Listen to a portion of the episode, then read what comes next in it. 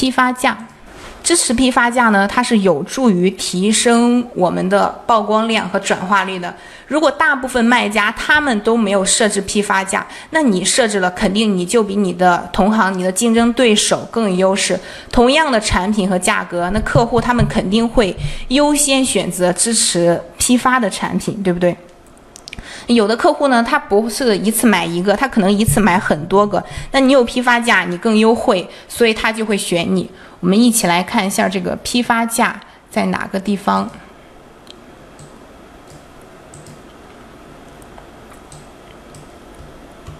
好，往下拉啊，在这个地方，它比较小，在这最下面，我这里有点卡。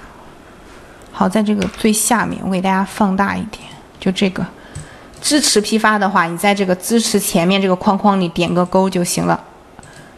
它对应的内容就出来了。这里有让你设置起批量，你可以设置五个、十个都可以，然后让你减免。如果你想打九五折，那你这里就填五，后面就出来了，告诉你这是九五折。注意啊，这个地方不要填反了，会有同学把这里填反。他想打九五折，然后他填了减免是百分之九十五，看这个括号后面内容，这个时候就不是九五折了。如果你这样设设置的话，肯定会亏本很多的。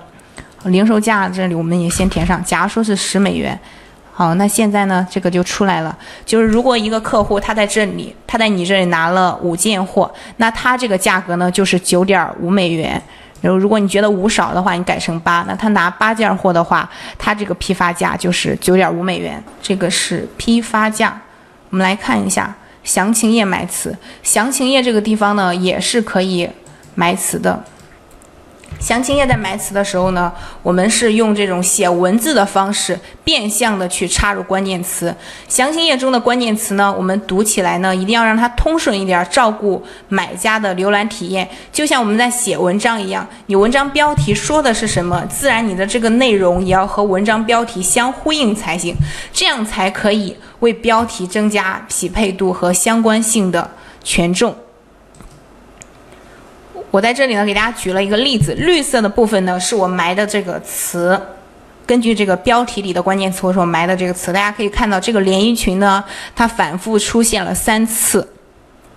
我这样做的目的呢，就是为了和这个标题呼应，增加它的相关性和匹配性的权重。好，我们来总结一下啊，刚刚我们说了有三个地方可以埋词，分别是型号以及自定义属性，还有这个详情页。这三个地方呢，我们是可以对它进行埋词的。在这个地方埋词的时候呢，大家最好也是去选和你标题中出现过的这样的关键词，把它埋在这里。如果不是标题中出现过的，或者说是那些没有搜索人气的词，你埋的话是没有太大作用的。我们埋在这里的话，可以提高这个关键词的密度。这样有什么好处呢？你的密度越高，这个搜索引擎它就会以为这个关键词和我们的标题高度匹配，它俩是相一致的。这样它给我们的权重。就会更多，这就是我们埋词的目的。